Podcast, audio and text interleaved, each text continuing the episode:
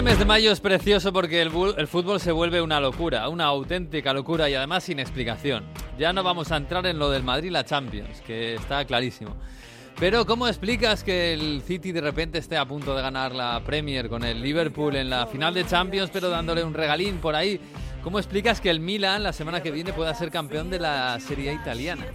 Increíble este Milan de Pioli y con Ibrahimovic en el banquillo. No es que Ibrahimovic haya hecho por ahí milagros.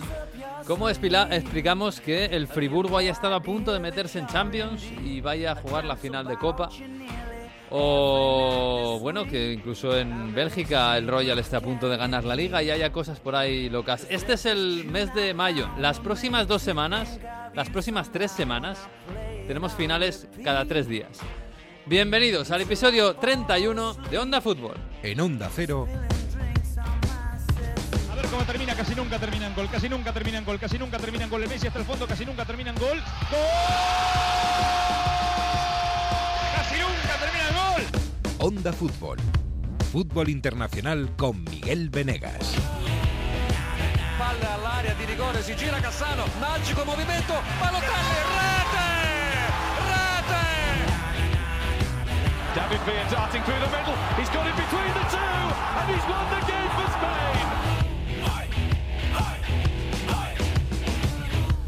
Pues sí, agárrense que vienen curvas. Y vienen, pues eso, las próximas tres semanas, dos eh, finales por semana. Y literalmente, eh, no solo las de liga, que pueden ser finales o no, pero este próximo miércoles tenemos final de Copa Italia, el fin de semana final de Pokal, la Copa Alemana la próxima semana final de la Europa League, entre semana, el fin de semana final de la FA Cup, la siguiente semana final de la Conference y también el fin de semana la de la Champions. Vienen curvas, esto es el mes de mayo, maravilloso, sí señor. Hola Jesús López, muy buenas.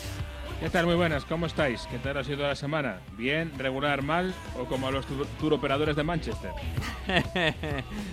Ay, pobrecillos. Tenían ya preparado gran oferta para viajar a París. Sí, no. En el minuto, So- solo por 500 euros la noche. el minuto 88 tenían ahí Sí, sí, las ya ofertas. eh, para darle a publicar ya sí, sí. En el Instagram lo estaban metiendo ya, en, en cola. Tenían encendido el TPV para empezar a cobrar, vamos. está todo Sí, sí, sí. Ay, qué locura. Qué bendita locura es este de fútbol, este, este deporte, en fin. Hola Mario Gago, muy buenas.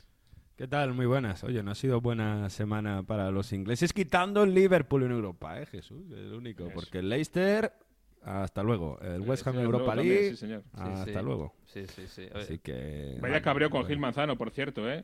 Del, eh, de David Moyes, sí. espera. Sí, Prim- de Declan Primero de. Declan Rice, que le llamó corrupto así a la cara en el. Sí, sí, el lo de Clan Rice un poco, un poco heavy, ¿eh?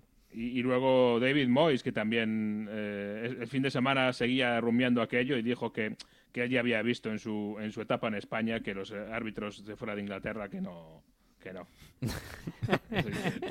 Su topa en España que le fue muy bien a David Moyes, sí. Sí, no, no vamos a decir nada de su, de su estancia en España y los entrenadores de, Ingl- de Inglaterra, pero bueno. Sí, ¿no? Y bueno, y con Gil Manzano creo que también Emery ayer tenía algunas ciertas Sí. opiniones ¿eh? que, que y quizás están de acuerdo con David Moyes en Gil Manzano, solo en Gil Manzano. De todos modos, Mario, que en Italia, yo qué sé, lo veis así un poco a lo lejos, ¿no? Esto. Oye, eh, A tenemos finales, una digo. final de Conference, la final de Conference League el Mm. día 25 de mayo que se va a invadir eh, Tirana va a ser la capital de. Italia por el momento. Va a Mucho romano ilusionado con la final de la conferencia, ¿no? Sí, hombre, es que primero que la Roma no estaba en una final europea, por mucho que sea la Conference o lo que tú quieras, hace 33 años.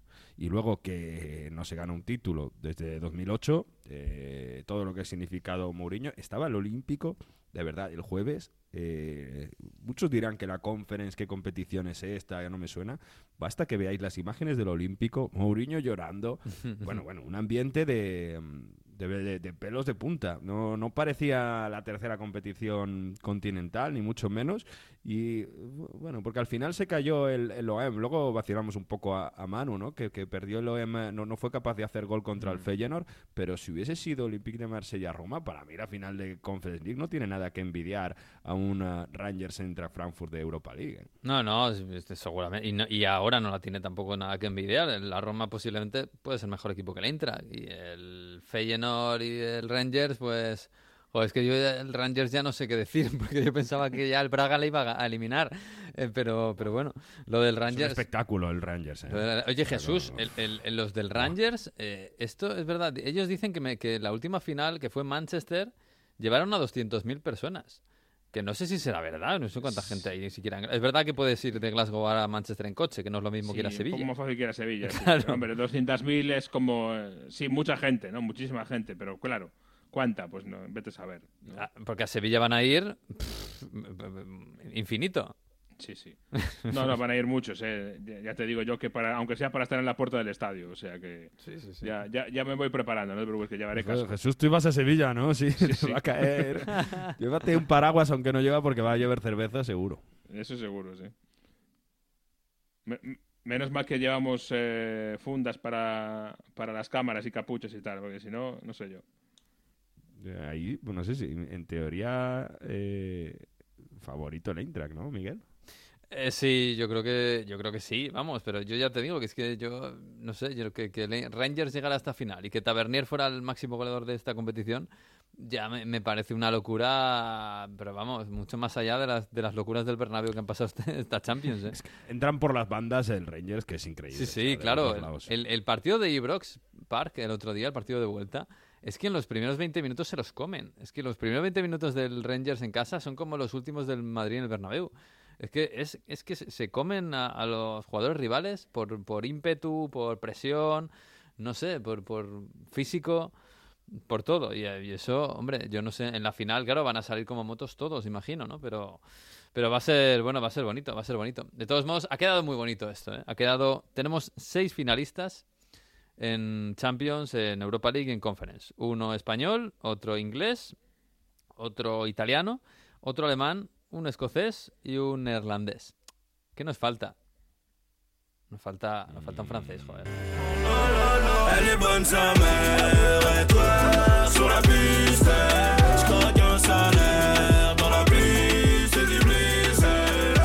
A ver, a ver, a ver, a ver. F- Manu Terradillos. sale en la, sale en la herida, ¿no? Sí, sí, sí, sí, sí. Manu ¿Dónde Terradillos. está La, Terradillos? la Francia que madruga. Hola, muy, la Francia que no juega finales. Hola, muy La buena. Francia que no juega finales, la- eh, el fútbol francés que ¿Dónde está un poquito olvidado ¿no? Estas semanas ya. ¿Qué tal? ¿Cómo Ay, estáis? bien, bien. ¿Cómo estáis por ahí? ¿Cómo veis esto? Así desde la barrera.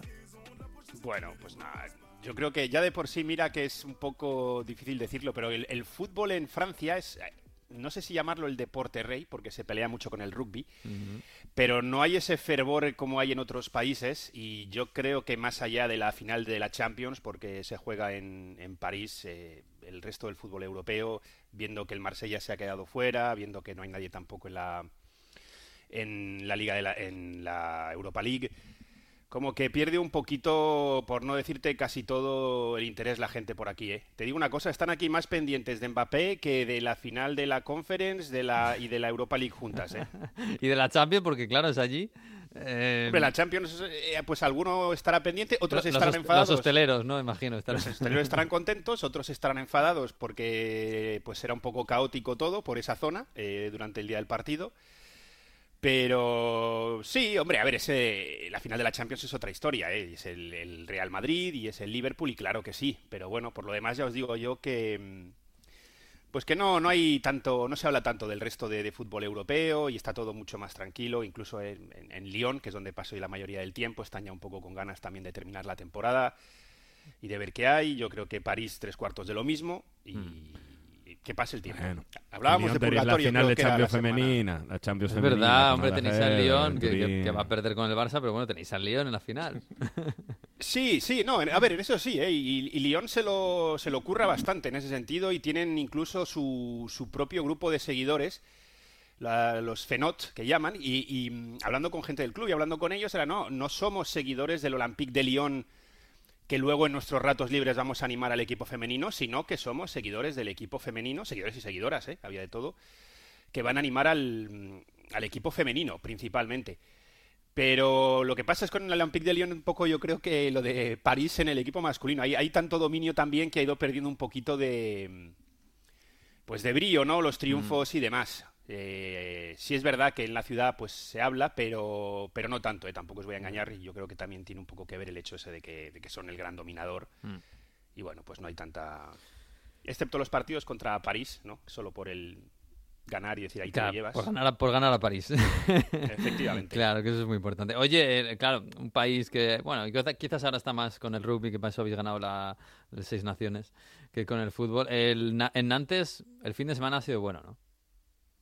Claro, es que es una cosa que hasta, hasta a mí se me hace raro lo de... mm, Es que ha habido final de Copa, que no todo es Sí. Mbappé aquí en Francia. Sí, la, la- yo decía yo ahora que hay finales ahora, las tres semanas seguidas, pero claro, ya hemos tenido la primera, que es este pasado sábado, la final de Copa de Francia, pero claro, que jugaban Niza y Nantes y, y, y bueno, eh, solo los, los muy cafeteros le- como nosotros le hemos, hecho caso. Y además ha ganado el Nantes, que no era favorito, porque el favorito era el Niza.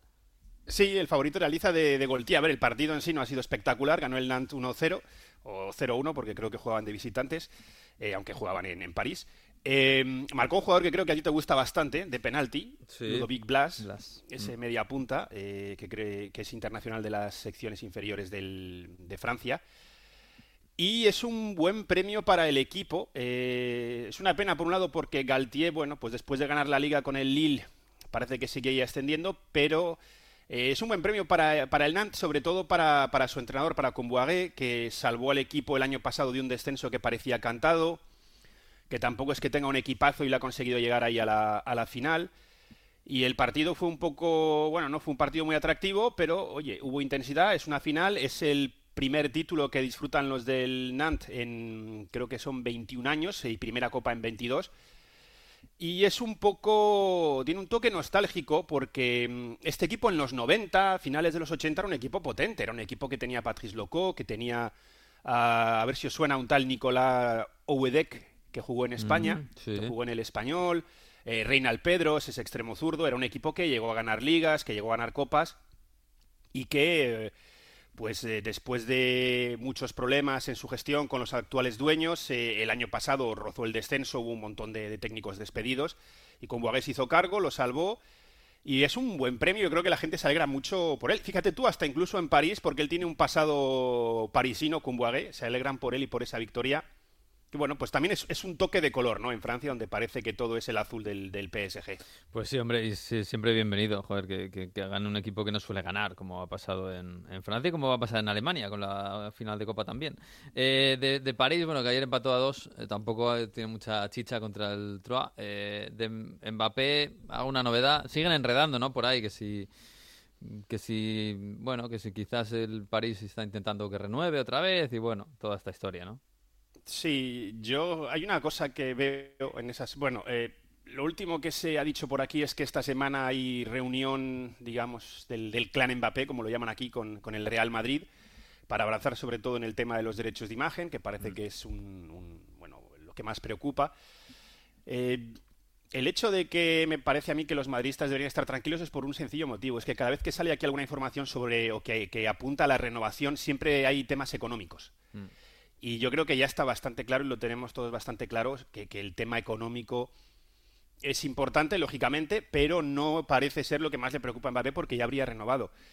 Y yo creo que si el PSG está perdiendo el partido, aparte de que por el hecho de que mm, Mbappé, pues eh, parece que ha sido madridista, ¿no? De niño y quiere jugar allí, es porque no está muy claro cómo va a abordar la temporada que viene. Porque no sabes por dónde va a tirar. Sabes que Pochettino se va a ir, pero los nombres que surgen son muy variopintos, desde Conte hasta Thiago Mota.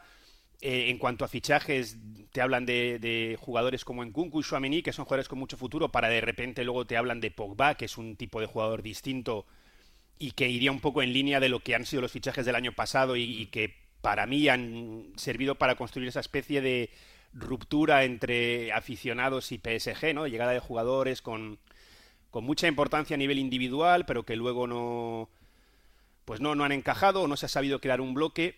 Y yo creo que hay una parálisis ahí un poco a la espera de ver qué pasa con Mbappé, que tampoco ayuda a que Mbappé se quede. Porque si en el Madrid sí que oímos nombres que parece que se van a hacer, como Rudiger, si no es Chouameni es Fabián, pero bueno, está muy claro el tipo de, de puesto en el que se quiere reforzar. Aquí salen nombres muy variopintos de vez en cuando y eso no ayuda. Em, este fin de semana que viene son los premios que da el sindicato de futbolistas. Lógicamente Mbappé ganará el de, el de mejor jugador y tendrá que dar un discurso.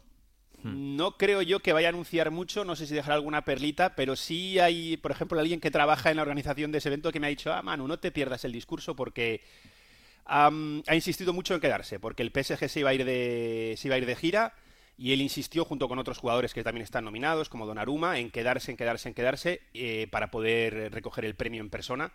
Y es lo que va a hacer. Mm. Bueno, pues habrá que estar atento. No sé si antes de la final de Champions va a haber algún anuncio por parte de Mbappé o el Madrid, pero vamos, me parece Sería a clamoroso, que ¿eh? Que sería el Madrid raro. jugase la final de Champions con Mbappé, Mbappé en ya París. en la grada, sí, firmado, sí, que sería poco- El, el problema es que si no lo anuncia antes, que yo tampoco creo que lo vaya a hacer, luego se va con Francia Claro. las dos primeras semanas de junio y, y son partidos oficiales. Y de la Sam no Liga creo de que le haga mucha gracia que... Pff, En fin. Es la Nations League. ¿eh? Viendo No es cómo ha el Mundial, manejado bueno. la comunicación hasta ahora, no creo que vaya a cometer el error de hablar en medio de la convocatoria con Francia ver, eh, en partidos Nos oficiales. vamos a Yo mediados de junio ya, a mediados de junio. nos vamos. o a finales incluso. Pero bueno, no pero bueno, yo creo que esto locura, está... A no tiene- ser que se despida ahora, ¿eh? Sí, a no ser que lo haga ahora, pero bueno, que, que podría ser. Pero Sí, bueno, antes de Francia o después. Pero, a ver, si dice algo en estos premios, luego le queda el último partido en París el día 21 para despedirse, es una opción. Lo que pasa que no sé si. También si te digo que también te digo que el Madrid a lo mejor si pierde la final, a lo mejor pues un par de días después pues puede hacer un anuncio. El día 3 juega el primer partido Francia contra Dinamarca. Bueno, a lo mejor pues ahí... Vamos a ver, vamos a ver. Igual unos días antes puede ser. Bueno, va- veremos, veremos, da igual. Si tampoco... Oye, ma- cambiando de tema y del París, que no quiero que se me vaya, eh, ¿volvieron a silbar a Messi y Manu otra vez en el partido de este fin de semana al París? Porque no- no- he, he leído colegas argentinos que estaban quemados con el tema diciendo, bueno, bueno, que se vaya ya, ¿no? Sí, hay, hay un sector. Yo creo que ahí también hay mucha diferencia entre cierto sector de los ultras y, y todo, que es lo que dice el club. Eh, el descontento sigue por su poco rendimiento, porque las asistencias no son lo mismo que los goles. Eh, también te digo una cosa, hay una especie de guerra entre medios franceses y medios argentinos, desde el 3 famoso que le puso el equipo en el, en el partido contra el Real Contra Madrid. ¿no? Sí, sí, y hay una serie de... Bueno, incluso a- el Kun Agüero habló de ello en, en su Twitch y, y, bueno, eh, llamó de todo a los periodistas franceses, les llamó giles y les llamó de todo. Sí. Entonces yo creo que hay un enfrentamiento eh, entre ambos, eh, no lo sé. Eh, yo he visto muchos partidos del PSG, yo creo que no se ven todos los partidos del PSG en muchos sitios como en España y ver las cifras de Messi y dices, bueno, pero ha dado muchas asistencias, pero tal, pero cual, pero no ha estado a la altura y, y- y hay parte de los aficionados que, que- que le tienen en el punto de mira a él.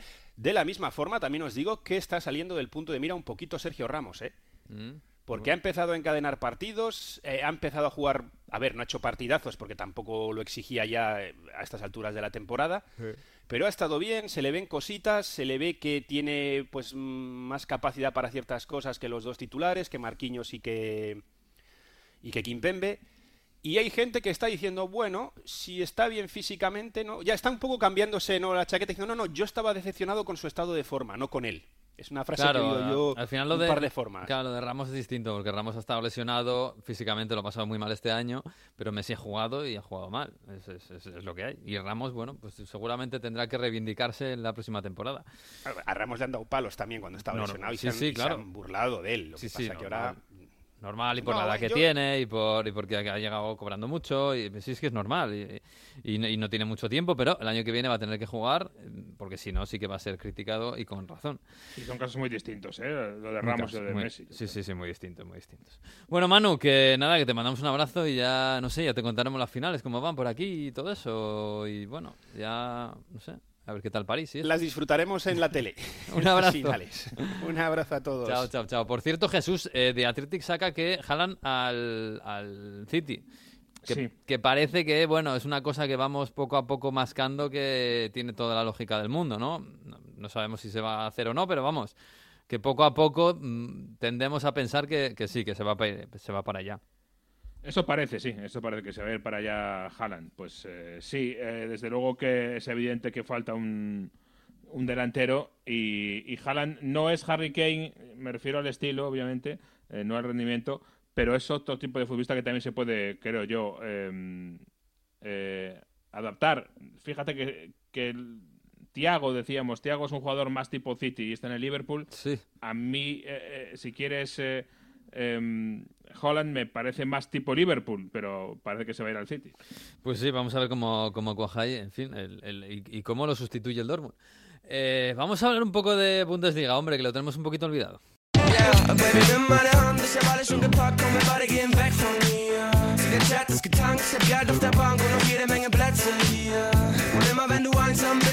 Pues sí, hace tiempo que no hablamos de la Bundesliga. Mira que nos gusta el fútbol alemán, nos encanta la Bundesliga, pero es verdad que, claro, el Bayern a veces nos lo pone un poco más, más difícil. Pero sí, hoy queremos hablar, queríamos hablar desde hace tiempo con nuestro compañero Nahuel Miranda, que está por allí por Berlín, compañero de One Football, de Kaiser Football, de Superdeporte. Hola Nahuel, ¿qué tal? Muy buenas. ¿Qué tal, Miguel, amigos? Muy buenas. Bien, ¿qué tal? Bueno, te hemos pillado en Madrid, ¿no? Curiosamente, te has venido para aquí. Curiosamente.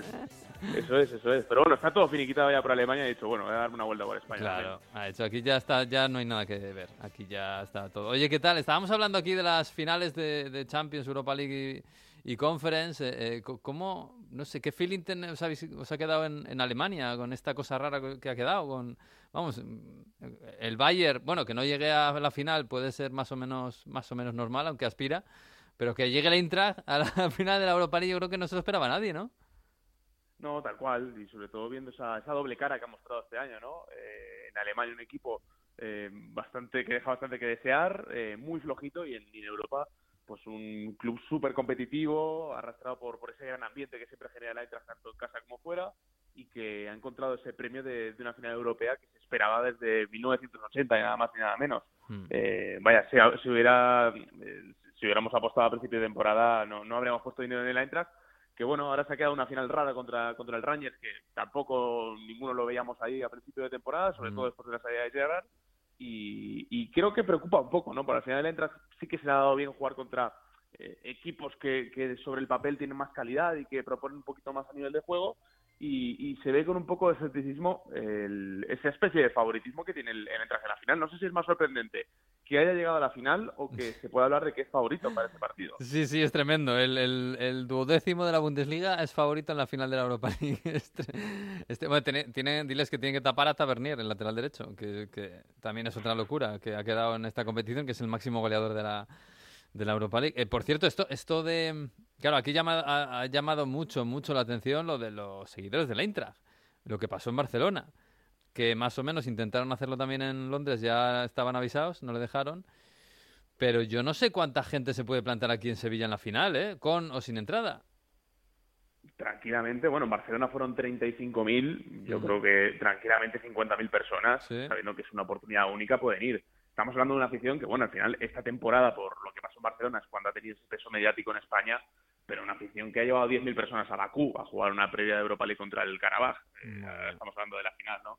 Eh, sí que lo decía el presidente eh, Peter Fischer del, de la Eintracht, que es el club que mejor representa lo que significa la Europa League y, el- y la voluntad de querer ganarla. Es el club que siempre más se vuelque, más afición arrastra en esta competición. Lo hemos visto en otras temporadas, en la 14-15, por ejemplo, después de ser un equipo ascensor durante muchos años, el Eintracht vuelve a jugar en Europa y, y yo recuerdo eh, autopistas bloqueadas cuando la Eintracht llega a octavos de final para jugar contra el Oporto, por ejemplo, eh, el viaje aquel para, para jugar contra el Carabaj en la ronda previa y, y, bueno, y muchísima gente en, en Burdeos, en estadios como Ma- Marsella, en Londres para jugar contra el Arsenal.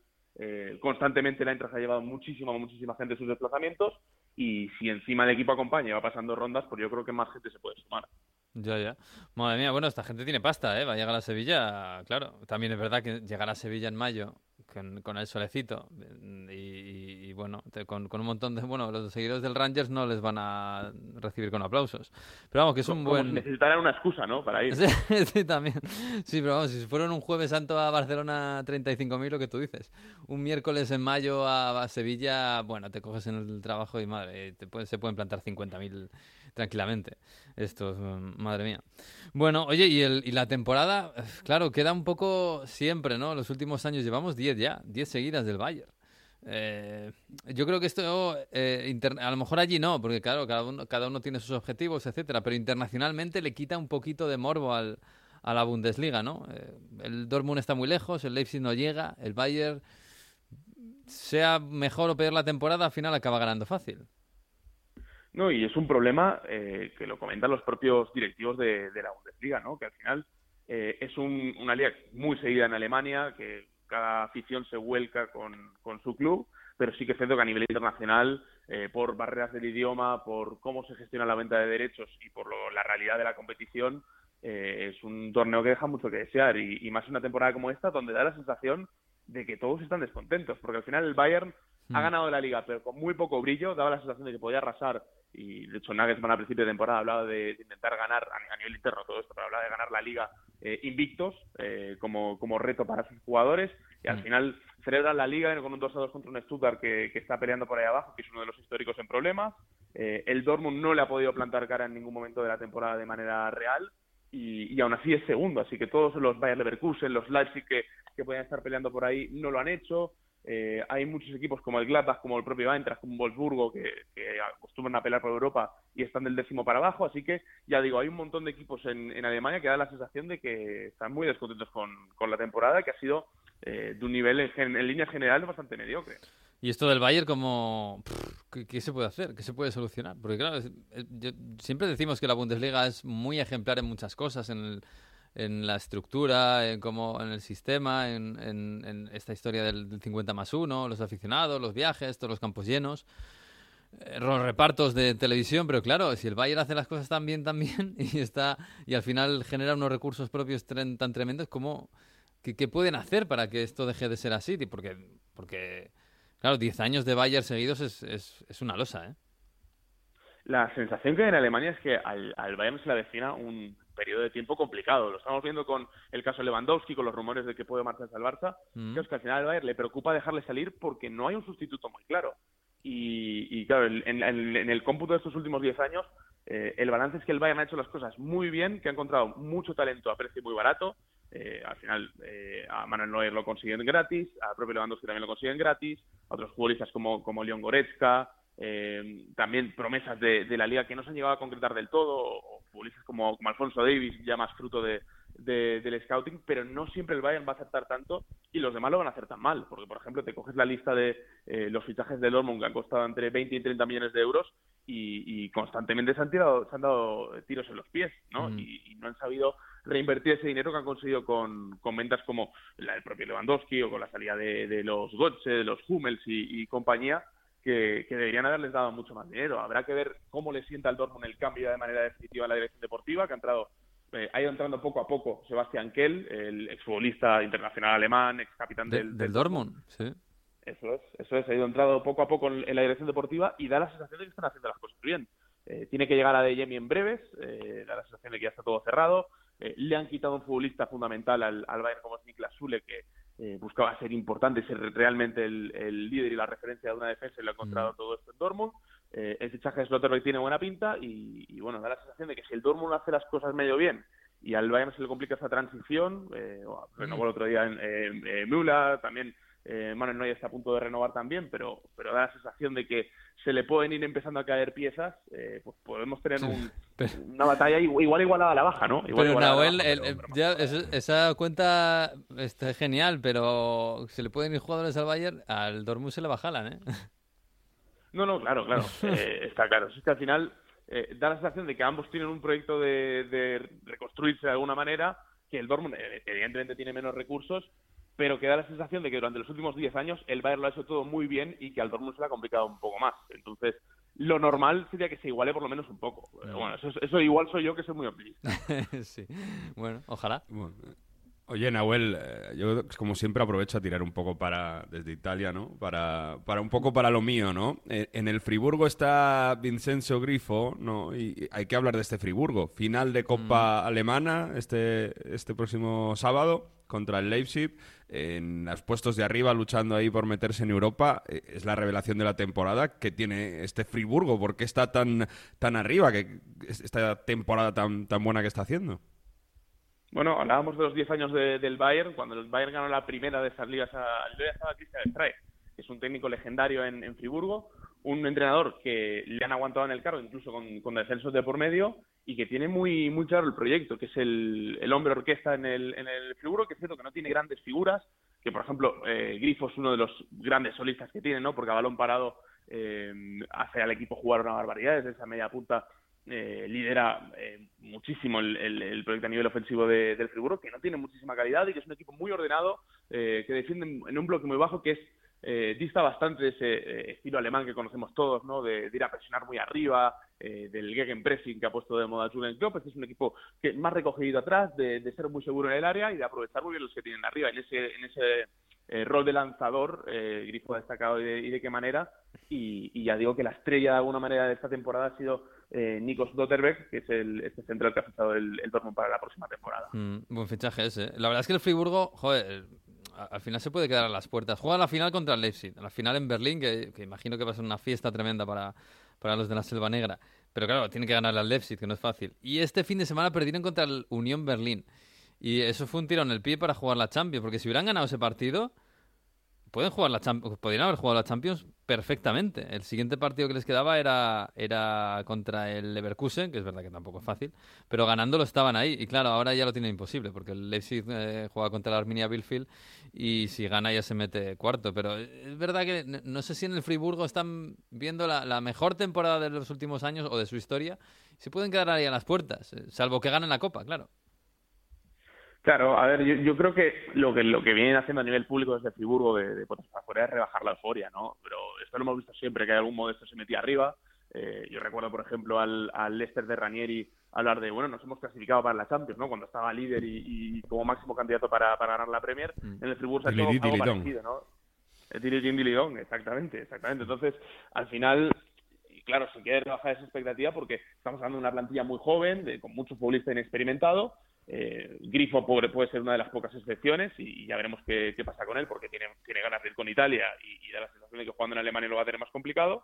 Eh, eh, pero bueno, ya el consolidar la plaza de, la plaza de, de Europa League eh, es clave para, para ellos y teniendo la final de Copa lo intentan ver desde el lado positivo, pero siento que se les puede escapar ante un Leipzig por, eh, que, hizo una primera vuelta horrible, que hasta que no llegó Tedesco en, en diciembre Mm. eh, para sustituir a Jesse Marsh no, no ha conseguido remontar. Entonces, eh, puede caer esa sensación, porque al final la, la cuarta plaza está más barata que nunca, porque, porque ya digo que todos los equipos de la zona noble eh, han hecho una temporada bastante mediocre. El Friburgo parecía que se podía aprovechar, pero eh, es cierto que se ha derrotado 1-4 en el partido más fácil de los dos que les, que les quedaban, pues puede comprometer bastante sus opciones y, y como decís, ¿no? que, que, se, que acabe la temporada, entre comillas, muy, muy de vacío. Bueno, habrá que ver esa final de la Copa que la semana que viene que se apunta muy bonita. Al final, eh, eh, estoy mirando la clas- clasificación por abajo, queda una jornada, pero bueno, lo normal es que el Hertha se salve, ¿no? Una temporada complicada, eh, sufriendo muchísimo, además viendo cómo el Unión Berlín está en Europa, yo supongo que en, que en la parte occidental de Berlín eso tiene que quemar bastante. Pero bueno, parece que se van a salvar, ¿no? Eh, eh, además en una temporada en la que en la que viejos conocidos vuelven, porque el Schalke y el Werder Bremen ya están, bueno, el Schalke seguro, el Bien, Bremen casi hombre. seguro, sí, que vuelven. Incluso el Hamburgo podría volver, aunque eso es, todavía le queda un, un peldaño más. Bueno, ¿cómo, cómo está cómo está Berlín, no? Sí, sí, sí. no, y es que hace poco tuvimos un, eh, un 1-4 del Unión Sí, sí. En, en el Estadio Olímpico. Eso hace Eh, dos años era una locura pensarlo, ¿eh? Claro, claro, claro. Y es que estamos hablando de, de ya no solo ganar enfrentamientos directos, sino de un repaso importante a nivel liga. Recordaréis aquella inversión de Lars eh, que es un, un empresario eh, alemán pero de origen estadounidense, que, que metió mucho dinero a través de un fondo de capital. Ya sabes que no puede comprar más del 51%, pero existe con el 49% de- del Hertha de Berlín. eh, que metió mucho dinero por jugadores como, como Lucas Tuzar, como, como Christoph Piontek, y, y el proyecto no ha terminado de arrancar. De hecho, ya el verano pasado eh, se habló de que quería recuperar parte de esa inversión porque daba la sensación de que el proyecto deportivo no, no daba mucho de sí. Salieron nombres importantes como, como Mateus Cuña rumbo al Atlético de Madrid, Mm. eh, Omar Alderete, que está jugando en, en el Valencia, y al final es una plantilla que ya estaba muy cogida con pinzas en temporadas anteriores y que parecía que perdía todavía más calidad. Eh, pero bueno, le ha salvado eh, esa buena racha de resultados justo después de, de ceder y de este 1-4, eh, viendo que los demás tampoco han estado a un- a nivel magnífico, y les ha salvado sobre todo una leyenda del fútbol alemán, eh, como es Félix Magath, que, que hacía su regreso a los banquillos, parece que va a ser su, su último baile, que han puesto un poquito de esa disciplina que parecía tan eh, pasada de moda, ¿no? Pero, pero vista la situación a la desesperada de- del club, eh, pues tenían que, apañarlo de esa manera. Es el tercer técnico de la temporada y, y da la sensación de que eh, va a ser eh, coronado como héroe porque es eso, que tenemos que entrar en el terreno de la diferencia de goles y de una hecatombe tremenda en la última jornada para ver al, al Hertha en, en la promoción de descenso. Déjame la última, Nahuel. Hemos pasado un poco por encima por el Leipzig. Oye, ¿opciones de que Angeliño y Dani Olmo sigan allí este verano? ¿Cómo, cómo lo ves? Bueno, ellos a nivel público se, se llenan en redondo, porque además también tienen una de las grandes perlas de, de este mercado, como es Christopher Nkunku. El otro día eh. Oliver Minzals, que es el, el presidente ejecutivo del club, ya decía que, que no le van a vender, que ya se lo han dicho a los agentes, y, y que esa es siempre la postura de, del Leipzig, que otra cosa no, pero la verdad es que vender eh, vende caro y, y vende casi siempre por la cláusula. Claro, pero si viene, de- si viene el París con, con 80, 100 kilos, se lo venden, ¿no? Claro, claro, claro. Angeliño está muy bien, ¿eh? Sí, sí. Angeliño ha hecho una muy buena temporada. Bueno, Empezó, Dani, a empezó Dani. temporada mal, eh, de hecho le, le- le pegó un buen palo a, a Jesse Mars cuando salió y da la sensación de que Tedesco, con Tedesco han recuperado un poco ese estilo que tenía el equipo con, con Nagelsmann. Al final son la misma escuela, de hecho la curiosidad es eh, que ambos son de la misma graduación en la escuela de entrenadores en Alemania y que, y que Tedesco sacó mejores notas que, que Nagelsmann, que se llevó la, la matrícula de honor de esa generación.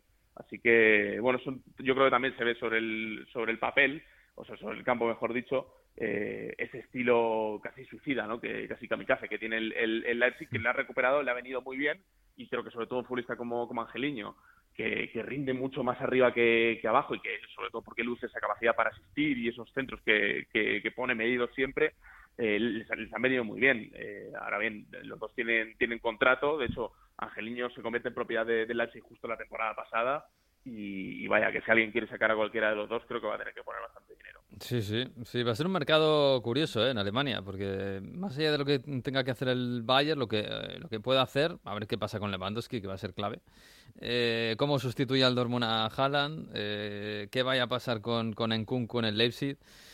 Eh, uf, madre mía, vaya mercado, vaya mercado. ¿eh? De, todos modos, eh, yo creo que la, ahora mismo el gran patrimonio de- del fútbol alemán, Nahuel, son los entrenadores. Eh, seguramente Klopp eh, fue un pionero y, y cambió el fútbol desde, desde su Dortmund y luego el, el- el Liverpool. Pero, joder, ahora claro, aparte de Tuchel el año pasado, eh, Klopp, Klopp Eh, Entre Klopp y Tuchel, en las últimas cinco finales de Champions siempre ha habido un alemán. Claro, claro, claro. Y está ahí, bueno, Flick, que ahora está en la selección, pero bueno, lo que ha hecho Flick en el Bayern es espectacular. Nagelsmann, es verdad que quizás eh, en el Bayern esperaban más de, bueno, claro, esperaban un, un, un mago, un, no sé, un superdotado del, del fútbol y de momento, bueno, ha arrancado al tran Eh, pero Tedesco también, ahí, uf, eh, o sea, el gran patrimonio ahora mismo del fútbol alemán casi casi son los entrenadores, ¿eh? Sí, bueno, yo, yo añadiría eh, esa generación de 2003 eh, con, con Florian Wirtz, con, bueno, no es alemán, pero juega en Alemania con Jude Bellingham Mm. y también con Jamal Musiala, que son tres chicos que yo estoy convencido que, que van a hacer carrera al más alto nivel, eh, 10-15 años. Son Mm. tres joyas como hacía tiempo que, que no veíamos. Llama la, la atención que sean todos de la misma generación y que tengan un rol ya tan importante en la en la élite. eh, pero sí va a ser un, un mercado eh, complicado. Es cierto que eh, de un tiempo a esta parte da la sensación de que los clubes de Bundesliga han aprendido eh, a llegar un poquito más a tiempo, ¿no? A anticiparse a la explosión de este tipo de futbolistas y, y, por ejemplo, el caso de Florian Wirtz en los últimos dos años ha renovado tres veces, ¿no? Y, y está blindadísimo. Eh, Con pues, como Patrick 18, Schick, tiene como tiene 18, Diaby. ¿no? 19. 19, recién 19. cumplidos. Joder, Joder. ha renovado ya dos veces, qué bien, joder. Claro, claro. Eh, firmó su, su primer contrato profesional y luego desde entonces la ha renovado otras dos veces porque, porque la, la explosión del chico es tremenda, ¿no? Y, y el- la proyección que tiene, eh, yo creo que no se le escapa a ningún scout que, que siga la liga. Así que eh, sí que da la sensación de que al final estos jugadores, por, por problemas económicos que tienen los clubes en, en Bundesliga, que no pueden competir con la Premier y que tienen ese miedo de ser un poquito el patio atrás de, de la liga inglesa, eh, al final van a acabar saliendo antes o después, pero da la sensación de que eh, por mucho más dinero de lo que lo habrían hecho hace tres, cuatro temporadas y que eso debería servir eh, para seguir fomentando esos proyectos de cantera y sobre todo para pescar en, en otras ligas inferiores. ¿no? Al final esto es un, es un dominó y si la Bundesliga consigue sacar más dinero por, por esas piezas que vende, pues eh, tendrá más oportunidades de, de poder equivocarse en el mercado de fichajes por sus apuestas. Bueno, pues vamos a verlo, vamos a ver, va a estar bonito el, mercado de fichajes este, este verano. Entonces, bueno, me apunto aquí, Nahuel Miranda, que el, el año que viene el Dortmund le planta cara al Bayern y le gana la liga. Vale, me apunto. Había alguna idea de... Claro, esta, esta gente está trabajando desde hace mucho tiempo ya.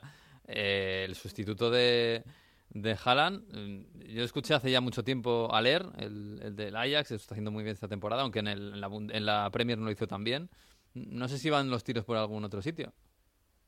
Sí, Aler, el, el otro candidato puede ser Patrick Schick de- del Bayer Leverkusen, son los que más han sonado, eh, pero ya desde el Dortmund, eh, y yo creo que es, que es natural viendo a los dos futbolistas, cuando se hablaba del interés en, en Adeyemi, se dejaba muy claro que Adeyemi no es un sustituto de, de Haaland. No, no tiene nada que ver, que- claro. Mm.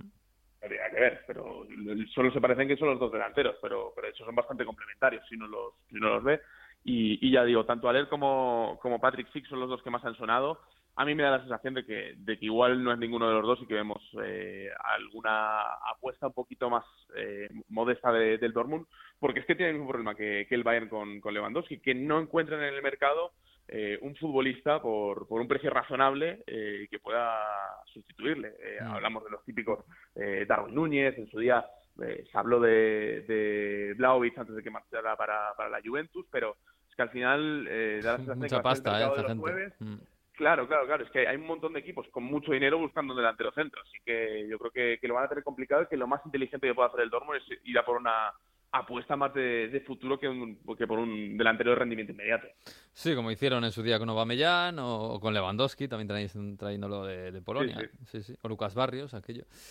En fin, bueno, no está Klopp por allí, pero sigue habiendo, sigue habiendo magos en las eh, oficinas del Dortmund. Pues nada, Nahuel, que, nada, que es un placer, la verdad, eh, hablar del fútbol alemán, que es verdad que le falta un poquito de épica últimamente en, el título, pero nos da mucha, mucha alegría, muchas, muchas historias. ¿eh? Hay equipos fantásticos, desde el Friburgo, ahí en la Selva Negra con su estadio ecológico, hasta el Unión Berlín, que está ahí en Europa League, que, que no se lo creen en, en Copenhague, en, en Berlín. Tengo ganas yo de ir por allí, ¿eh? un día. Tiene que ser bonito. Está complicado, ¿eh? está complicado. Sí. Si cuesta contra la entrada, ya te lo digo, Sí, pero bueno, sí. algo apañaremos, ahora Bueno, seguro. Bueno, bueno, bueno, qué bien. Bueno, pues nada, Nahuel, que te mandamos un abrazo y, y suerte y a ver qué, a ver qué tal la- la- esa final de la Copa en, en Berlín la semana que viene. Un abrazo. Un abrazo grande, chao, chao. Chao.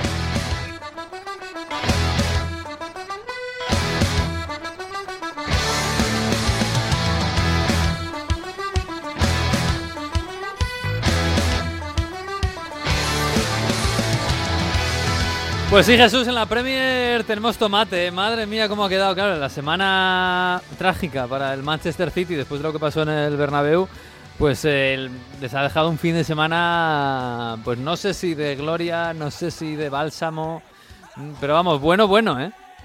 Sí, sí, desde luego que ha sido un bálsamo y una ayudita tremenda, yo creo, para el City eh, el tropiezo del Liverpool porque les ha borrado toda la negatividad que venía traían del, del Bernabéu, ¿no? Y yo creo que eso ha sido una, una gran ventaja.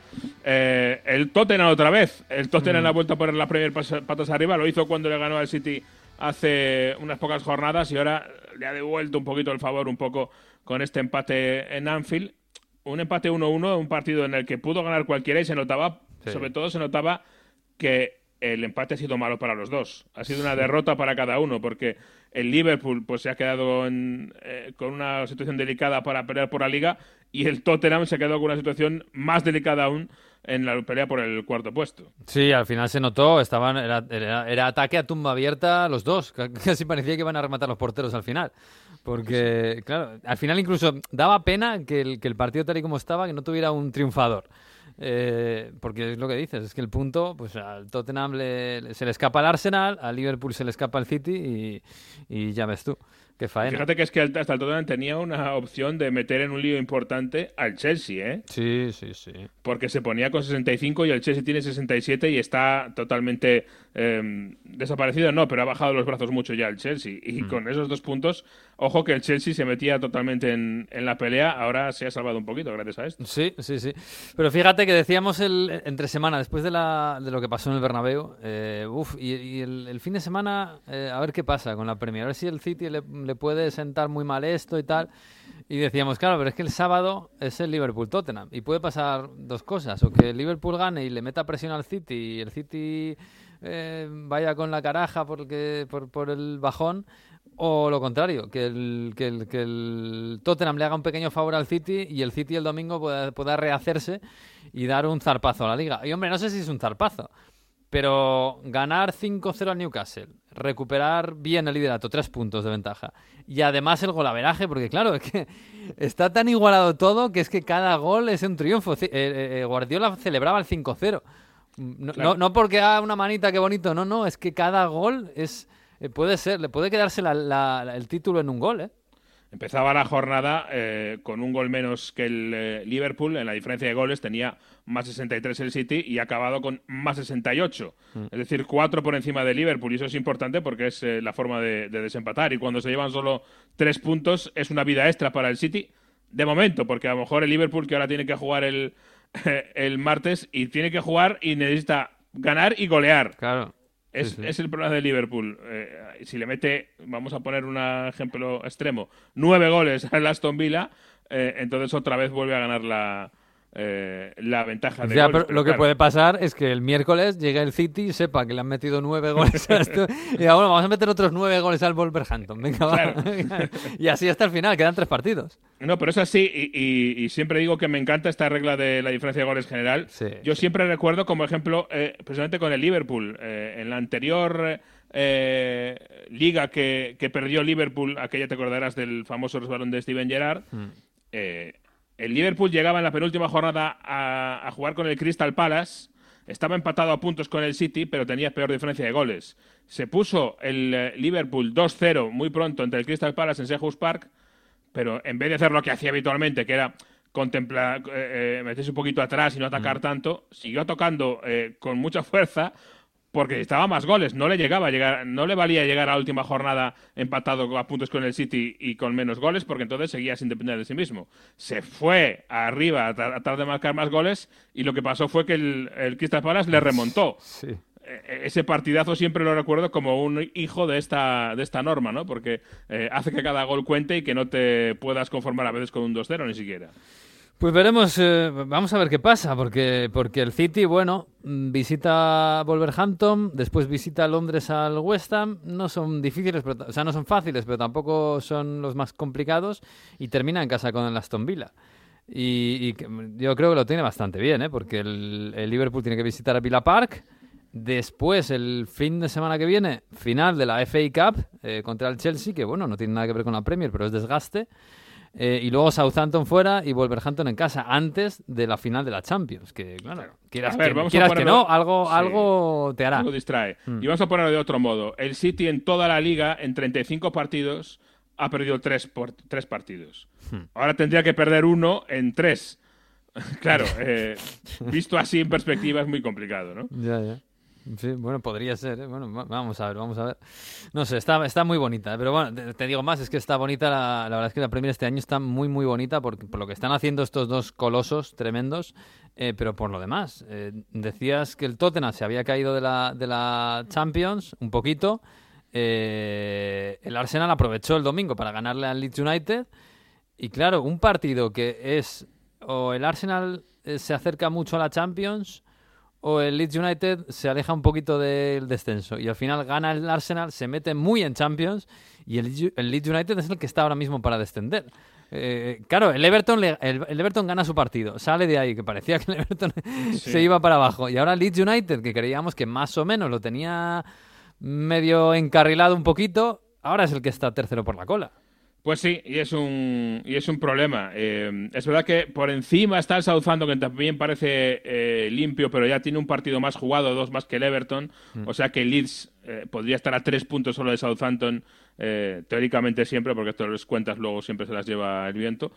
Pero es verdad, el Leeds vuelve a caer y el Leeds eh, tiene un problema. Y por arriba, claro, el eh, Arsenal coge cuatro puntos de ventaja con el Tottenham. Eh, sería definitivo si no fuera porque les queda un partido, un enfrentamiento, enfrentamiento directo este jueves. Claro, pero es Eh, verdad que ahora el Arsenal se puede permitir el lujo Tiene de una vida extra. Claro, tiene claro. una vida extra. eh, y el Arsenal eh, sabe que el empate es fantástico para ellos en ese partido. Mm, y eso es una ventaja enorme en un derby, ¿no? Eh, aún así hay que jugarlo, oye. eh, vamos a ver si el Tottenham eh, se mm, dedica al contragolpe en un partido en el que solo le gane la victoria. eh, ¿Sabes? Es delicado desde el punto de vista estratégico táctico también para, para Antonio Conte. Pero está claro que es una ventaja enorme. Y como digo, como gane el Arsenal, ojito con el tercer puesto, ¿eh? porque el Chelsea está solo un punto y está eh, un poquito en, capa- en caída libre. Sí, el Chelsea, claro, lo daba, daba ya todo por hecho y, y- y la temporada se le, se le ha complicado al final por, bueno, por la historia de los rusos, de Abramovich, etcétera, eh, que bueno, parece que ya se ha acabado, ¿no? Yo no sé si, si es oficial, pero decías el otro día que la, bueno, que había acuerdo y que se va a cerrar con Sí. el nuevo dueño americano que, bueno, no, no sé si será oficial, pero él fue la estrella en el, en el partido en Stamford Bridge el sábado, ¿eh? Sí, es un hecho. Es un hecho que va el nuevo dueño del Chelsea va a ser no él, sí, porque ya se cambia un poco el modelo de, de Roman Abramovich. Eh, Roman Abramovich era él con, a, a pecho descubierto, ¿no? El dueño del Sí. Chelsea. Aquí hay un consorcio detrás con muchos inversores, obviamente, porque los números que de los que hablamos son, son eh, tremendos. Eh, el consorcio liderado por Todd Boehly eh, y por Wiss. ¿Te eh, no sé si te acuerdas que hace un par de meses de repente nos sorprendía en un periódico financiero suizo, eh, una entrevista a un empresario suizo que decía, sí, sí, pues eh, es que acabo de hacer una oferta por el Chelsea. Y todos nos quedábamos, ¿cómo? ¿Qué Pues, pasa? eh, pues ese hombre está en el consorcio que ha ganado eh, eh, la puja. O sea que ese eh, que nos eh, destapó la venta del Chelsea es el que va a ser uno de los nuevos dueños del Chelsea. Todd Boehly es la cara visible, mm, recuerdo, dueño también de los Dodgers en eh, eh, Los Ángeles. Eh, ha habido mucho, eh, mucho se ha escrito en Inglaterra en la prensa deportiva estos días sobre los Dodgers y sobre su, eh, sobre su forma de, de gestionar. Y en general, ahora mismo parece que en, en el barrio de Kensington hay cierto alivio, cierta conformidad con este nuevo dueño que parece que en los Dodgers ha eh, utilizado la idea de el modelo de invertir para sacar más. No es un eh, Mike Ashley, para entendernos, eh, en el. Newcastle de, de no gastar nada y sacar todo lo que puedas, ni mucho menos eh, un Glazer, que recordamos que los Glazer ni siquiera tuvieron que pagar por las, eh, por las acciones del club, sino que hicieron que el club se endeudase para pagar Sí. eh, las acciones y luego ellos se cogen todos los dividendos todos los años. O sea que Sí, sí, sí, eso es... mía. Eso es eh, el capitalismo llevado a, a la- a- a la máxima potencia, pero eh, lo de Boehly, de hecho, bueno, el precio son 2.500 millones de libras, más casi otros 2.000 eh, eh, de inversiones a las que se compromete a hacer.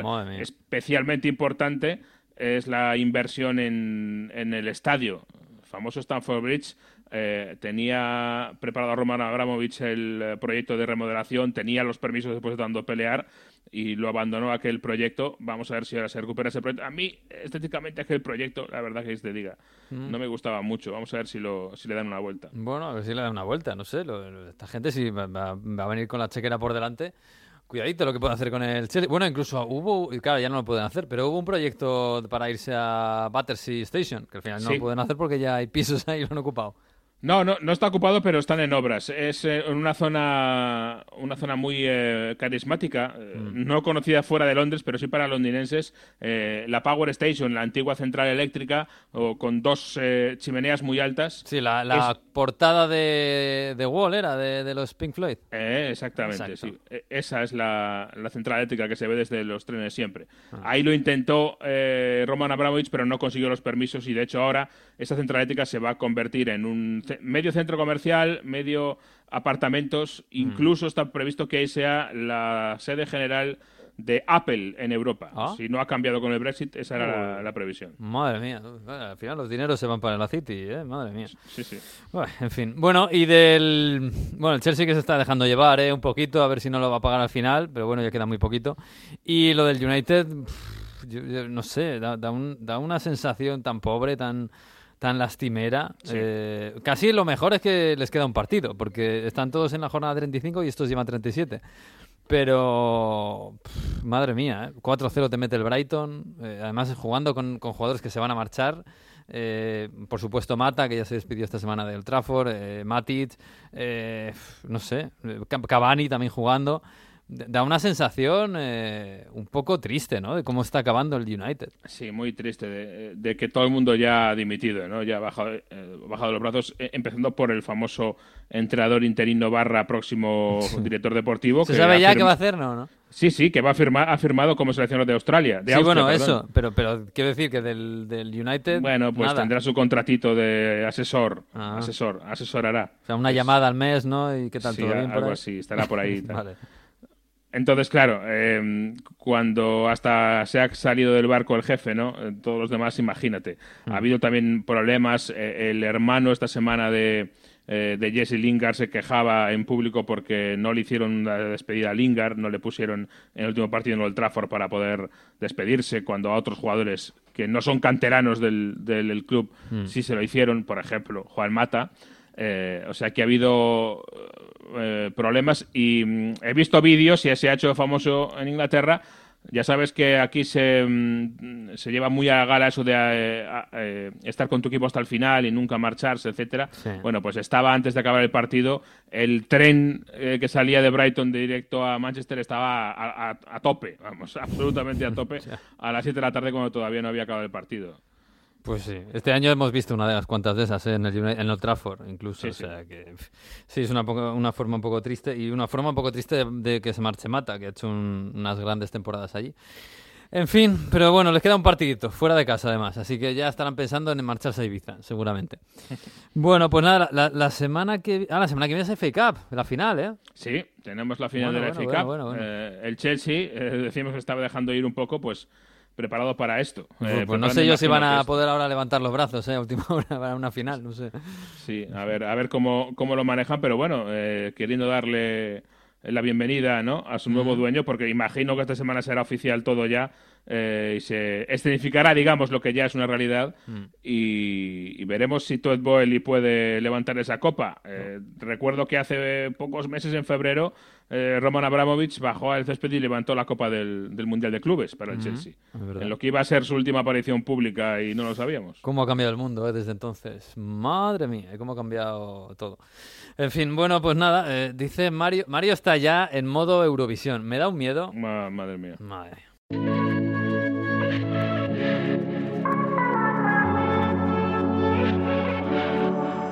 Quando la notte mi scappo dalle mani, ma tu mi tieni forte, volo abbandonato all'aria per sfuggirti ancora. Nessuna fine, perché siamo eterni, c'è qualcosa di te che, che dovresti sapere. Sai che ti cercherò in tutta Milano, che ti stringerei forte la mano. Nei locali alla moda, anche sotto la coda del diavolo, credimi. Solo con te io sospiro. Mario, ¿esto ya es Eurovisión o qué es esto? No, no, no, la ¿No? coda del diablo, Ercomi con Elodie. Y ahora vas a ver por qué es una de las canciones que está sonando más en Italia, porque tiene un estribillo así bastante pegadizo. A ver.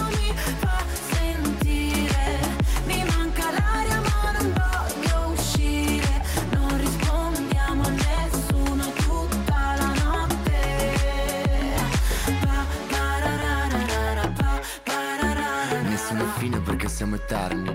In ritardo per l'ultima metro. Di mezzanotte perché siamo fantasmi. Da qualche parte. O sea, que esto suena más ahora que el Brividi de, de, de Mahmoud. No, pero no, no os quería castigar con el video otra vez, ¿No? ya que va a escuchar, va- se va a escuchar bastante.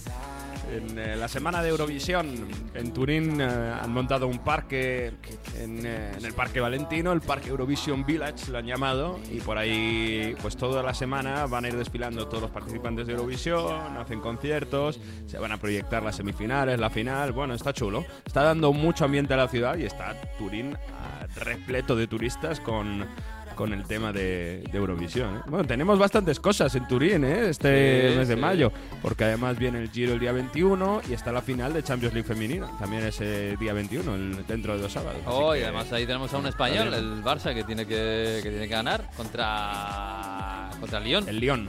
Sí, sí, sí, además tenemos malos recuerdos contra el Lyon en las finales de Champions. A ver qué tal suena. Il weekend è così lontano, io un gesto me l'aspettavo, due frecce non fanno un arco. La verdad es que la- las partes de, de rap quedan bien en las canciones italianas. ¿eh? El, el idioma pega bien con el rap. ¿eh? Bueno, esto ya no, esto ya es muy menos. ya no. Bueno, Mario, Hay vamos que, a. hay que meter. Esto es, que no lo he dicho, esto es Ercomi, eh, la coda del diablo. Que Ah. un poco, bueno, el diablo del Milan está en el titoli de coda, en los créditos para intentar conseguir el Scudetto ya, eh, lo tiene en la mano el equipo de Pioli. Hombre, hombre, y además te digo una cosa, llevábamos un- unos cuantos meses viendo al Milan ahí agarrándose a los partidos de manera, de manera agónica, marcando goles en el último minuto y, y este fin de semana, este domingo, en Verona, pues de lo más tranquilo ¿eh? que lo hemos visto últimamente. pero remontando. Y se ha hecho famoso este año el equipo rosonero por remontar. De hecho, es de los que más, el equipo que más puntos ha recuperado en posición de desventaja después de la Juventus en esta temporada. Son 10 puntos recuperados y, de, los, de los mejores de Europa. Es cierto que da una serenidad del Milan, al menos en esta parte de temporada, de que cuando empieza a ir perdiendo, yo creo que pasó un poco contra la Lazio, aunque al final el gol decisivo llegó justo al final de los últimos segundos de Tonali, pero en, en este partido, este domingo, aunque empezase marcando el Verona, el Milan siempre mereció ganar el partido, siempre fue mejor en el campo y no se puso nervioso y eso le hizo que pues a los primeros minutos de la segunda parte ya, ya fuesen ganando después de el doblete de Sandro Tonali que está a un nivel extraordinario este final de temporada. Bueno, es que, es, es que... lo de Tonali, Mario, eh, hace un doblete pero en realidad hace un hat-trick porque había marcado un gol anulado por fuera de juego justísimo, justísimo, pero vamos que en, en, en digamos que en mérito hace tres goles. Un Sí, pivote. En el día que en el día que cumple cumplía 22 años este este domingo, o sea, 22 añitos, bastante mérito. Eh, luego es verdad que Pioli explica un poco en el, en el postpartido que Tonali él, él lo había preparado, ¿no? El Verona es un equipo que te presiona muy arriba, que, que hace que los centrocampistas vayan muy arriba y por eso creó esa maniobra donde Tonali subía buscando esa espalda de los centrocampistas que al final se, se relevó clave, ¿no? Pero clave clave Tron- Ton- Tonali en este final de temporada, con esa mentalidad, ha crecido una barbaridad. Y, y clave también Rafa Leao, que está Mm. inmarcable, como dice aquí, ¿no? Eh, El, el gol del 2-1, cómo hace ese cambio de ritmo sobre el lateral del Verona. Bueno, es- un Milan que se está cimentando sobre tres cosas. Primero, una defensa bastante sólida, aunque recibiesen gol mm, en, en el partido de, de- del Bentegodi, porque mañana, otros días ha también hecho paradones. El día de Florencia, por ejemplo, Mm. con el resultado a favor, ha mantenido el, el resultado. Y de hecho, mañana el gol anulado, la asistencia la hace él. Sí, sí, una Pero asistencia bueno, espectacular. eh, Sí, sí. Si veis también Calulu cómo ha crecido una barbaridad, se hablaba mucho de la, de la baja de Kjaer, bueno, eh, se ha hecho con se ha rehecho con las piezas que tenía el Milan y bueno, sobre todo defensivamente uno, luego eh, el hombre que, crea espacios, Rafa Leao dos y un poco el líder, Sandro Tonali tres. Tonali el primer año en el, en el Milan fue muy criticado porque venía del Brescia y todo el mundo decía, Buah, pues este iba a ser el nuevo Pirlo, pues Mm. vaya mentalidad, se acaba de los partidos, no crea nada y, y recuperado, ¿no? Ha sido un poco mm, el año de, de su mm, eh, de su renacimiento o, o de su confirmación como futbolista de lo que podía haber sido y muchísimo mérito para, para Pioli. Dice Pioli que el verano ha sido clave porque después del verano ya le vio que, que vino con fuerza. Y claro, todo el mundo eh, dice, ¿cómo comparamos a, Pio- a, a- a- Sandro Tonali? ¿no? Es el futuro capitano del Milan, es el nuevo Pirlo. Se lo preguntaron ayer al entrenador del Milan y claro, que es el hombre del momento, Sandro Tonali, y él eh, quiso explicar así un poco cómo, cómo podría comparar a un jugador que del pasado al número 8, Rossonero. Parlando con Sandro il primo giorno, io quando alleno i giocatori nuovi il primo giorno gli ho chiesto qual era la sua posizione ideale o comunque dove si sentiva più a suo agio in campo e lui mi ha subito detto tutti mi paragonano di più a Pirlo, io mi sento un po' di più, un po' di più Gattuso, quindi questo, questo significa tanto. Diciamo che forse se vogliamo fare un, un paragone forse De Rossi completa un po' entrambe le cose. Uy, las comparaciones, ¿eh? O sea, me- si estamos mezclando a Pirlo con Gattuso y con De Rossi, nos sale una cosa muy rara, ¿eh? Mm, Él eh, dice que el primer día, cuando conoce a Tonali, Tonali dice, todo el mundo me compara con Pirlo. Físicamente pasaba, ¿no? Por, por el aspecto físico. Pero dice, pero yo me veo más en mi posición como a lo Gattuso. Es decir, más eh, hacia abajo y, y- y sobre todo la característica de robar y, Mm. y empezar a distribuir. Aunque Más. Tonali tiene mucho más, sí, Tonali tiene mucho más juego que Gattuso. Pero bueno, Mm. él lo decía así. Y, y Pioli dice, bueno, eh, quizá una vía en mezzo, una, algo eh, que, que puede tener un poco de los dos podría ser un De Rossi. Aunque es verdad que yo veo a Tonali mucho más llegador que De Rossi. Pero bueno, incluso Mm. un Marquisio, bueno, no, no lo sé. Eh, vamos a ver porque tiene 22 años y todavía puede evolucionar mucho. Lo No, que está además, claro es que... además, Mario, eh, eh, si ves los goles que ha metido, son goles de, de llegar y, y de, no sé si empujarla, pero bueno, de, de- de llegar y marcar gol sorpresivamente. Claro, seguramente a un, a un pivote, a un medio centro de toque, no se le puede juzgar por eso. O sea, si este jugador va a crecer y está creciendo, eh, no es por los goles que está metiendo este último mes, sino por, por el juego que hace en el equipo, que es un jugador con calidad. Claro, de, de crear juego, ¿no? o sea, que, que es un poco trampa es- esto de juego, ha metido dos goles, casi tres. Mm, Bueno, pero es que eso- esa no es su función y seguramente no va a serlo. No. Se, habla mucho porque marcó también el gol decisivo contra el Lazio Claro. en, en el último minuto, pero es verdad que la temporada de Tonali tiene que ser juzgada por la creación de juego junto cuando ha jugado con Kessie, con, Mm. con Benacer en, en el doble pivote. Eh, esa es su, su función en este Milan, que insis- insistimos siempre, sin ser el equipo con más juego, juego más bonito, sin tener a un goleador. El máximo goleador del equipo es Rafa Leao. 10 goles lleva. O sea, puede ganar el, el Milan un Scudetto sin tener un goleador entre los 8 o 9 primeros goleadores de la liga. Es, Sí, es y- increíble. Y, debería tenerlo, ¿eh? Que se llama Giroud. Por no, por no hablar de Ibrahimovic, que bueno, es un poco aparte. Pero en teoría lo tiene, ¿eh? Claro, pero eh, es verdad que Giroud, él ha hecho sus goles importantes. El doblete al derby, en el derby contra Sí. el Inter en enero, es clave. El gol al Napoli, eh, donde ya eh, no deja fuera el Napoli de la Corsa del Scudetto, pero casi eh, ha sido suyo. O sea, bueno, Giroud ha aparecido en, en- en partidos esenciales, pero es verdad que no ha tenido la, la constancia de ser un máximo goleador.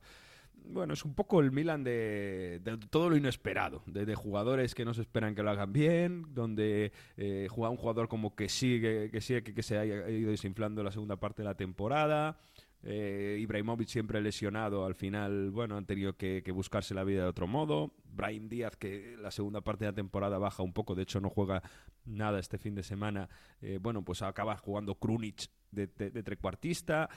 Bueno, eh, es un poco también entre comillas, porque el Milan no es un equipo pequeño, pero es un equipo que, que sería una fábula si, si consigue el Scudetto. Así que, bueno, tiene que conseguir cuatro puntos en los últimos dos partidos para hacerlo. Pues sí, y son contra Atalanta la semana que viene y contra Sassuolo el último día. No son fáciles, ¿eh? Ninguno de los dos, por mucho que nos estén El jugando... Sassuolo no se juega nada, la Mm. Atalanta se juega a meterse en, en- en En Europa League. ¿no? ¿En Europa? Eh, eh, sí, en el- la Conference League la tiene más o menos eh, cerrada, saca tres puntos sobre la Fiorentina, tiene que jugarse Fiorentina-Roma todavía en, eh, en esta jornada. Eh, Ah, sí, es verdad. entonces, Uy, pues escucha, la Fiorentina si gana ese partido de la Roma, se ponen todos los tres con 59. Con 59. Sería claro. entonces, en juego el Atalanta tiene que meterse en el segundo puesto o Mm. quedarse séptima. Recuerdo que si la Roma, en final de Conference League, hicieron llorar a Mourinho y todo en, en el Olímpico, después de ganar 1-0 al Leicester con el gol de Tammy Abraham, si la Roma gana la Conference League, aunque acabe séptima, octava, novena o lo que Mm. sea, juega Europa League. Por tanto, el puesto de... mm, eh, Europa League solo sería si el Atalanta acaba sexta. Si el Atalanta acaba séptima y la Roma gana Europa League, el puesto de Europa League no baja hacia abajo. Es decir, si acaba el Atalanta séptima, jugaría Conference League, aunque la Mm. Roma gane la Europa League. Eh, perdón, aunque la Roma gane en Tirana la Conference. La conferencia, la conferencia. Bueno, pues mm, veremos. Eh, eh, de, de todos modos, bueno, eh, el Inter le, le- le- le está metiendo presión, porque el Milan empezó el partido de ayer contra el Verona siendo segundo, eh, porque el Inter había ganado su partido en Empoli. Lo que pasa es que el Inter, en Empoli, contra el Empoli. Lo que pasa es que el Inter, yo no sé qué grado de, de- de esperanza tiene, de confianza, porque contra el Empoli, bueno, al final hizo sus deberes, pero sufrió, ¿eh? Hay que tener- meter el contexto que el miércoles tenemos la final de Copa Italia, que el Empoli ahí es un rival que no se juega nada, que estaba ya salvado y que llega un poco a San Siro, pues a ver qué pasa. El Inter sale relajadísimo, pensando que bueno, va a quitarse ese trámite de en medio, aunque sale con los titulares, pero sin querer arriesgar mucho, y en dos errores defensivos clave- claves, eh, acaba marcando un ex como Pinamonti y, y Aslani, ¿no? Sobre todo errores de marca de gente que no te esperas, incluso como Skriniar a partir de ese 0-2 en la primera media hora se tiene que arremangar el Inter, poner esa intensidad que cuando lo sabe hacer es letal y acaba primero empatando el partido antes del descanso y luego en los primeros eh, minutos, ya el minuto 15 de la segunda parte ya poniéndose por delante para acabar marcando el, el 4-2 Alexis con, pase de Vidal. Un Inter que mm, es verdad que genera acciones ofensivas como nadie. O sea, lo que tiene este Inter es que tiene una facilidad para hacer goles cuando está bien y que, que- que se vio, ¿no? Basta que se, se tuvo que remangar un poco y, y- y sacó el partido contra el Empoli. Pero es verdad que tiene un nerviosismo, antes te decía la tranquilidad del Milan, de cómo confían en sí mismo, mientras que en el Inter, pues eh, le pasó en Boloña, ¿no? Le empata el Boloña y se ponen todos un poco nerviosos. le- Pasa como que, eh, bueno, no, no, no tienen los nervios tranquilos.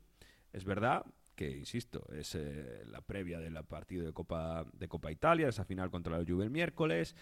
Pero bueno, eh, lo que tiene que hacer el Inter es eh, a ver cómo gestiona los nervios después de la final del Olímpico y viajar después a un Cagliari que se juega la vida, que prácticamente mantiene las opciones de salvarse gracias a un gol en el último minuto, en el último segundo del partido en casa de la Salernitana. Así que o sea, también se va a jugar el mantenerse vivo en el Scudetto contra un rival nada fácil. Que por cierto, no se entiende muy bien porque no han hecho penúltima jornada que se juegue a la misma hora. Bueno, sí, Mm. eh, se entiende por las televisiones, pero no tiene ningún sentido que primero juegue el Milan y Ya. después juegue el Inter, ¿no? Porque si gana el Milan al Atalanta, el Inter a ver con qué espíritu va a bajar en el campo, sabiendo que, Mm. bueno, que si no, si empata o pierde, daría el Scudetto, se celebraría ya el Scudetto del Milan, habría, Mm. habría lirón. Pues sí, sí, un poco raro. Un poco raro, pero está. Además hay tomate abajo. Es verdad que el Venecia está casi descendido. De hecho, eh, eh, Ahora, un ahora ratito. te cuento lo de abajo, ¿eh? pero sí, sí. Un ratito Está- estuvo extendido el otro día. Bueno, antes de, antes de eso, ¿cómo llega la Juve? Porque a la final, digo. Porque claro, pierdes contra el Genoa en, en un final un poco raro. Yo no sé si hay suspicacias, pero claro, le vas ganando al Genoa y en el 88 y en el 97 te, te remontan, un equipo que se está jugando la vida. ¿Cómo llega la? Fu- Y después falló, falló un gol Moisken después Sí. de una acción, un contragolpe de Morata, que se, se iba solo contra el portero, típico pase de la muerte, ¿no? Para que te deja puerta vacía, es verdad que había un defensa del Llena y la tira fuera. Eh, Moisken debe- no, no, no acaba de remontar y a, pesar de que Alegri le está dando confianza y, después de un gran gol de Dybala, Dybala que ahora sin presión, ya sabiendo que no se va a mantener en la Juve y en la semana en la que ha salido que tiene ya su contrato cerrado con el Inter, pues eh, hizo un buen partido, hizo un buen gol y luego lo que dices tú, se relaja la Juve y acaba recibiendo un gol y sobre todo el último gol de penalti. Hay que ver el fútbol, ¿eh? Cómo a veces te da ah, la oportunidad de redimirte. ¿Te acuerdas que la semana pasada, no sé los- la gente nos escuchó la semana pasada, hablábamos del derby de la lanterna, el derby Sampdoria-Genoa? Estaba perdiendo el Genoa, último minuto, lo que significa un derby, bajo la curva del Genoa, Crisito, Crisito, su capitán, tira el penalti para empatar el derby y lo falla. Y se queda destruido. Bueno, pues en este viernes, en la misma portería, prácticamente en el mismo minuto, Crisito para mantener al Genoa salvado o no, 1-1 contra la Juventus, y le da la misma oportunidad, prácticamente idéntico minuto, misma portería, y en esta ocasión lo marca, se vuelve absolutamente loco. Todo el Genoa abrazándole, eh, Blessing, el, el entrenador alemán, eh, le, le- le- le abraza. Imposible no emocionarse viendo esas imágenes. Si alguien puede que vaya a ver eh, ese, ese penalti de Crisito la celebración final y que mantiene al Genoa con viva, porque es verdad que eh, bueno tiene 28 puntos y está a dos de la Salernitana porque empató esta, esta jornada la salvación.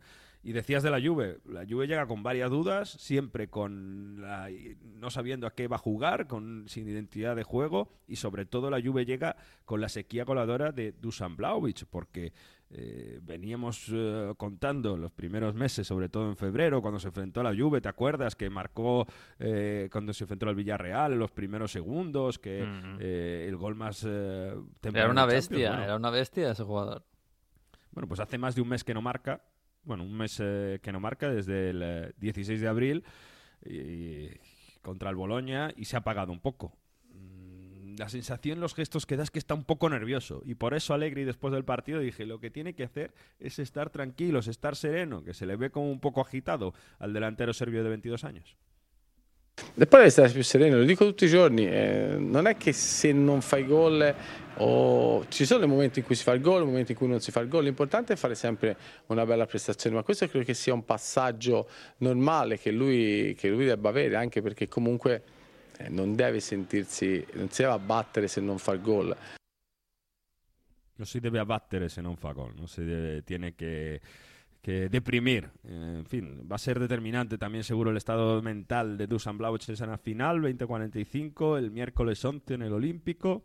Ahí estaremos y debería ser titular Morata también. A ver cómo, cómo plantea el ataque Allegri. Se va a meter a Dybala también, porque claro, va a haber mucho, mucho morbo. Si ha firmado por el Inter, jugará titular. Sí, es verdad. Dybala, bueno, no sé. Venga, va, Madre te cuento lo del descenso así un poco rápido porque eh, decías de épica en Bundesliga. lo que ha habido en esta jornada en Italia las pos- en los partidos de abajo, épica, yo no sé si decirlo, pero una absoluta locura.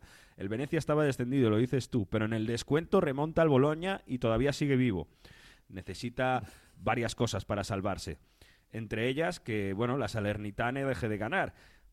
El Venecia, que en ese partido remontando al Boloña estaba salvado momentáneamente, con la victoria de la Salernitana, que estaba ganando el domingo por la tarde al Cagliari, estaba descendido. Pero otro gol milagro del Cagliari en el último segundo hace que el Venecia todavía siga vivo, porque eh, tanto Salernitana y Cagliari sumaron solo un punto.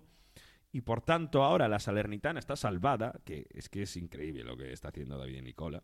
O sea, que la Salernitana está salvada cuando le dábamos por, por, por muerta en el mes de Bueno, febrero. está, está salvada momentáneamente, está a un puntito ¿eh? del Bueno, descenso.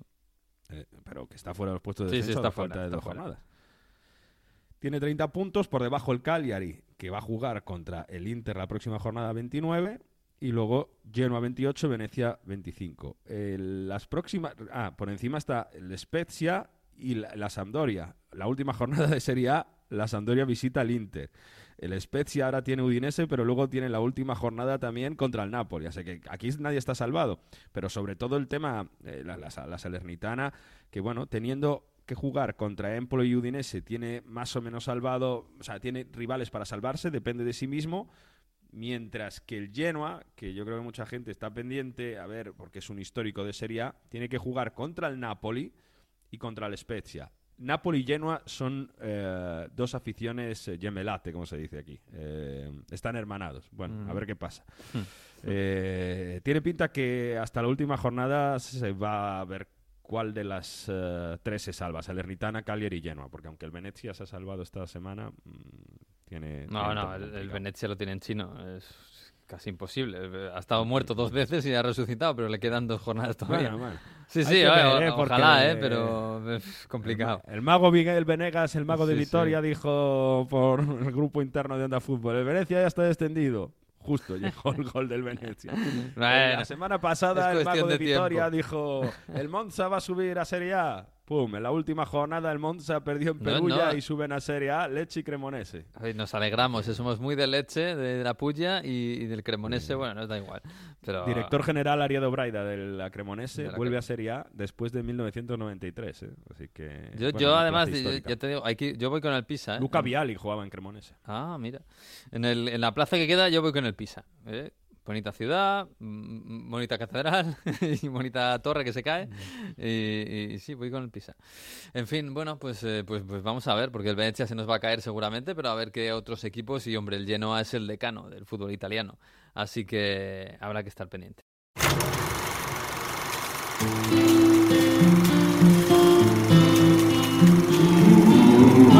Vamos a marchar, nos vamos a marchar, pero antes llega el profesor Víctor Gómez con sus cuadernos de Heródoto, con su curso de Historia Futbolística 2021-2022. A ver qué nos cuesta esta semana. Los peregrinos del fútbol inglés. Volvemos a hablar de heráldica, lo unimos al Mayflower y con algo de historia norteamericana. En 1606, el rey inglés Jacobo I entregó cartas de privilegio a la Compañía de, Virginia para crear asentamientos dependientes de la corona británica en la costa este de América del Norte. El gobierno de las colonias se regía mediante un consejo local y se les permitía instalarse en unos territorios específicos y con una distancia de 100 millas entre las compañías. Esta compañía fue dividida en dos, la Compañía de Virginia de Londres y la Compañía de Virginia de Plymouth. La de Londres se instaló el 14 de mayo de 1607 en el asentamiento de Jamestown, el primer fuerte británico en América del Norte. Su nombre deriva de James en honor al rey Jacobo I de Inglaterra. Quizás os suene por Pocahontas y el capitán John Smith. En 1622 el fuerte fue atacado y quedó asolado por el desastre. Más de un tercio de la población de la compañía murió el Viernes Santo. Esto obligó a que en 1624 el rey tuviera que desmantelar la Compañía de Londres y creara la Colonia Real de Virginia. Por su parte, la compañía de Plymouth eh, se le permitió instalarse en la parte alta de la costa este, en el límite entre Canadá y Estados Unidos.